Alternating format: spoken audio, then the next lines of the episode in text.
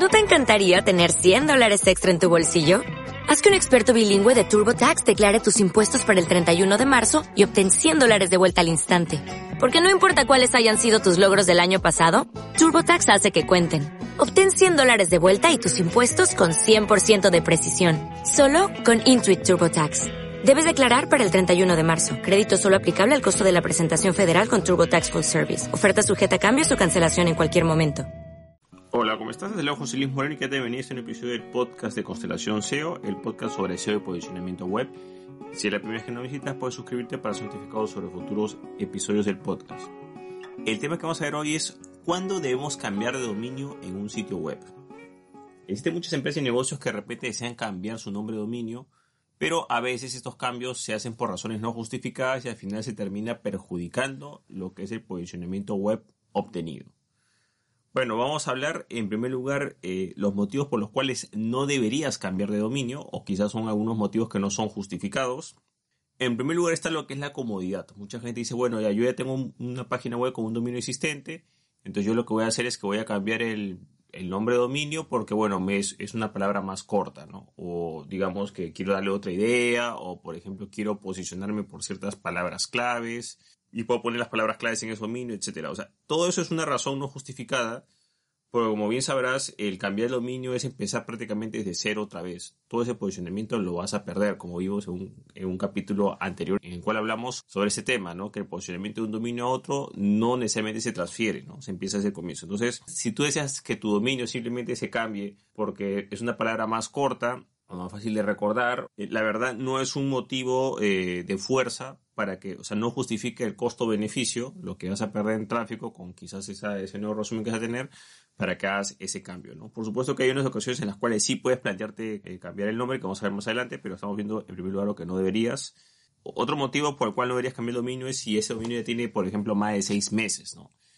Si es una página que recién está empezando, se podría justificar que lo cambies, porque claro, como recién está creciendo, estás empezando, entonces, pues lo que hayas ganado en uno, dos, tres meses, cuatro menos de seis meses no va a ser muy significativo. Sin embargo, si la página tiene más de seis meses, ya hay cierto posicionamiento, sobre todo si estás recibiendo tráfico de motor de búsqueda o has hecho un trabajo de posicionamiento previo.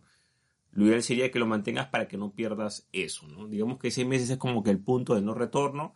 Hay algunas personas que lo consideran un año, más de un año ya no sería bueno cambiarlo, pero en lo personal yo recomiendo que si son más de seis meses trabajando el sitio, eh, no lo hagas. Y si no has trabajado nada del sitio y ya pasó un año, tampoco te recomiendo que lo hagas. Después de esos periodos, mejor que te quedes con dominio y sigas trabajando. Ahora, si tú por casualidad consideras que tu sitio todavía no, no ha crecido nada prácticamente o está empezando o está en cero, bueno, ese cambio de dominio en teoría no afectaría mucho porque no hay nada que perder. Y otro motivo que yo creo que es el que más utilizan muchas empresas y negocios, el cual yo no recomiendo hacer ese cambio por ese motivo, es simplemente cambiar el punto .net, el punto, no sé, pues ES, el punto .p, el punto .us, punto .online, o sea, generalmente el dominio que muchos desean es el punto .com por defecto, ¿no? Hay otros dominios ahora con otros términos que, que son eh, más populares, pero digamos que mucha gente, por ejemplo, tiene un punto .net y quiere cambiar un punto .com porque cree que con el punto .com se va a posicionar más. Y la verdad es que eso es totalmente inexistente, ¿no? O sea, eh, no hay ninguna diferencia en el posicionamiento en lo que respecta a la terminación de dominio. Esa es la verdad. Ahora, otra cosa es que la gente quizás esté más familiarizada, que por ejemplo cuando escriben móviles hay un botón que es .com para escribir más rápido.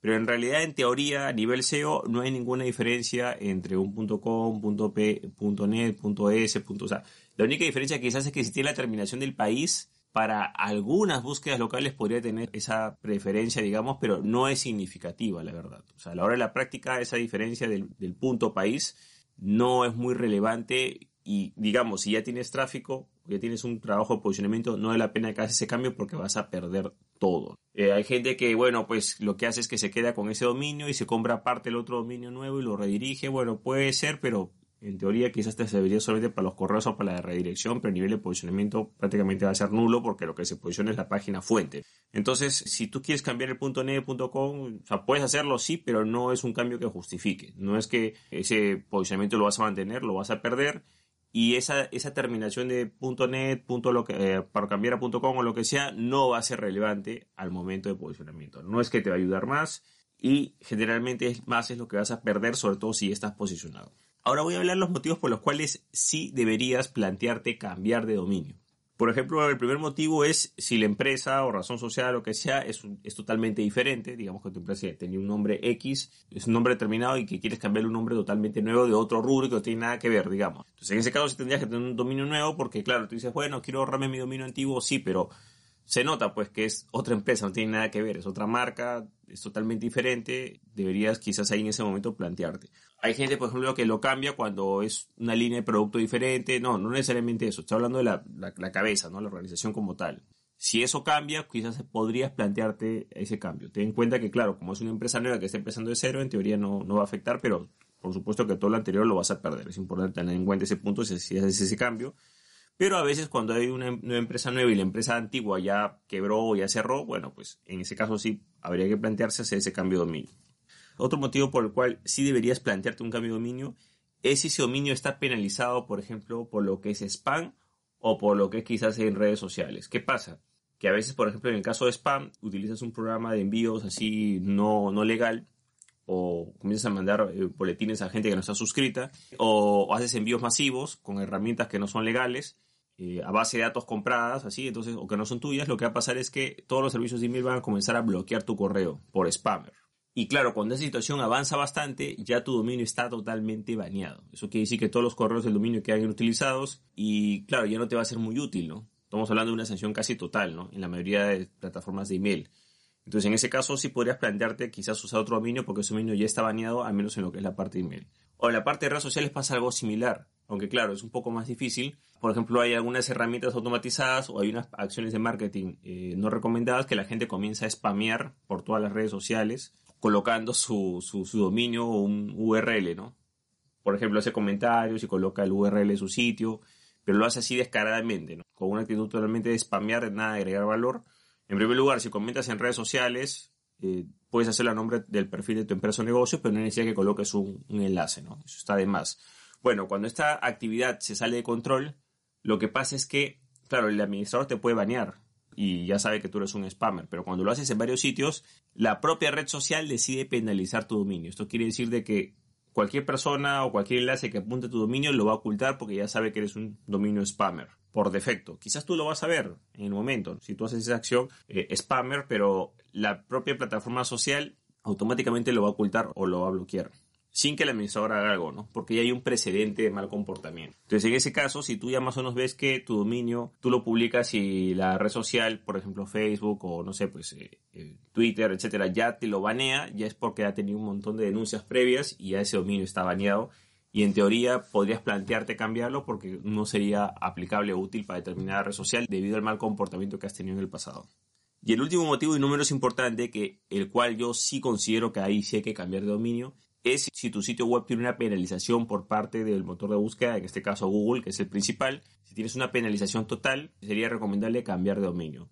¿Por qué? Porque las penalizaciones en lo que es Google son permanentes. No es que sea, bueno, la vamos a solucionar, no. Sobre todo las sanciones totales. Por ejemplo, ¿cuándo sucede esto? Esto sucede cuando la gente hace SEO prohibido o acciones de SEO desfasadas. Entonces de repente dice, bueno, quiero posicionar mi sitio. Bueno, cómprate una herramienta de SEO que la herramienta de SEO haga todo y bueno, eso se posiciona rápido. ¿Qué pasa? Que esa herramienta de SEO a veces como no está actualizada o no está bajo los parámetros o las normas nuevas, comienza a hacer un montón de acciones que antes eran legales y ahora son totalmente ilegales. Por ejemplo, herramientas que te crean enlaces, herramientas que te generan textos, que te sobreoptimizan los textos. Entonces, cuando ya haces un trabajo de SEO eh, no recomendado, le llaman mucho de sombrero negro o con acciones prohibidas, lo que va a pasar es que van a comenzar a penalizar tu dominio y llega un momento en que Google dice hasta aquí nomás, o sea, este dominio ya lo retiro de todo. Una vez que pase eso, por ejemplo, te das cuenta porque cuando ya te banean totalmente no sales en ningún resultado, ese dominio queda totalmente inutilizado para Google y está de más que hagas cualquier esfuerzo por, por posicionarte porque eso, ese partido ya lo perdiste. Ahí la única solución es cambiar de dominio y empezar desde cero otra vez con una buena reputación y todo normal. Entonces, en ese caso sí conviene cambiar de dominio porque ya fuiste penalizado, o sea, ya fuiste declarado con la máxima sanción y ya no hay nada que hacer. En algunos casos, la sanción eh, no va a ser total, sino va a ser parcial, sino que algunas secciones de tu web no se van a poder posicionar y otras secciones sí, entonces esa web como que queda herida de muerte, ¿no? No muerta, pero herida de muerte y queda con muchas limitaciones. Ahí también yo recomiendo también cambiar de dominio, porque eso es muy difícil recuperarlo.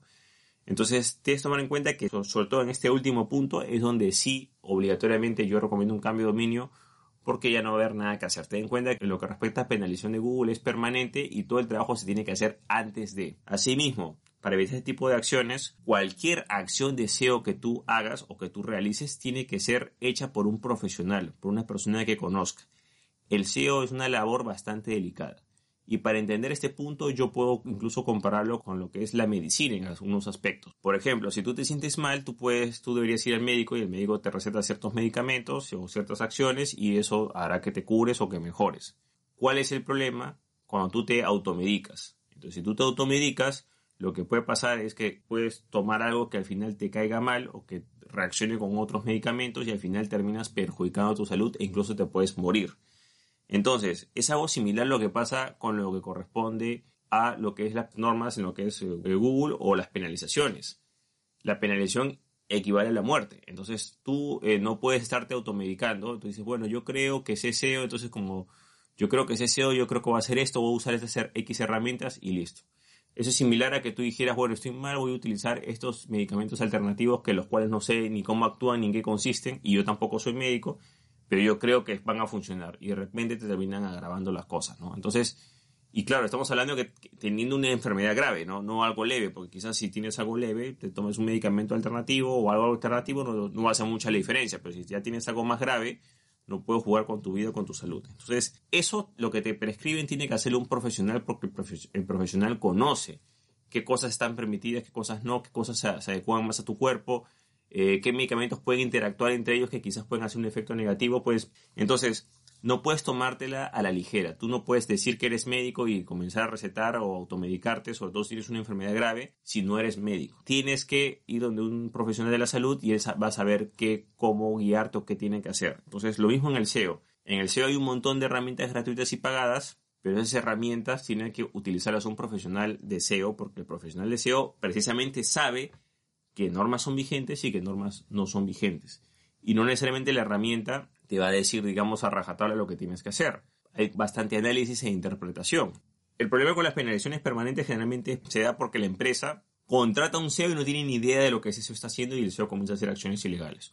O porque contrata un software o un programa automatizado que supuestamente es de SEO, entre comillas, y al final ese programa o software automatizado termina destruyendo el sitio web porque de forma automatizada comienza a hacer un montón de acciones prohibidas que ya no son válidas.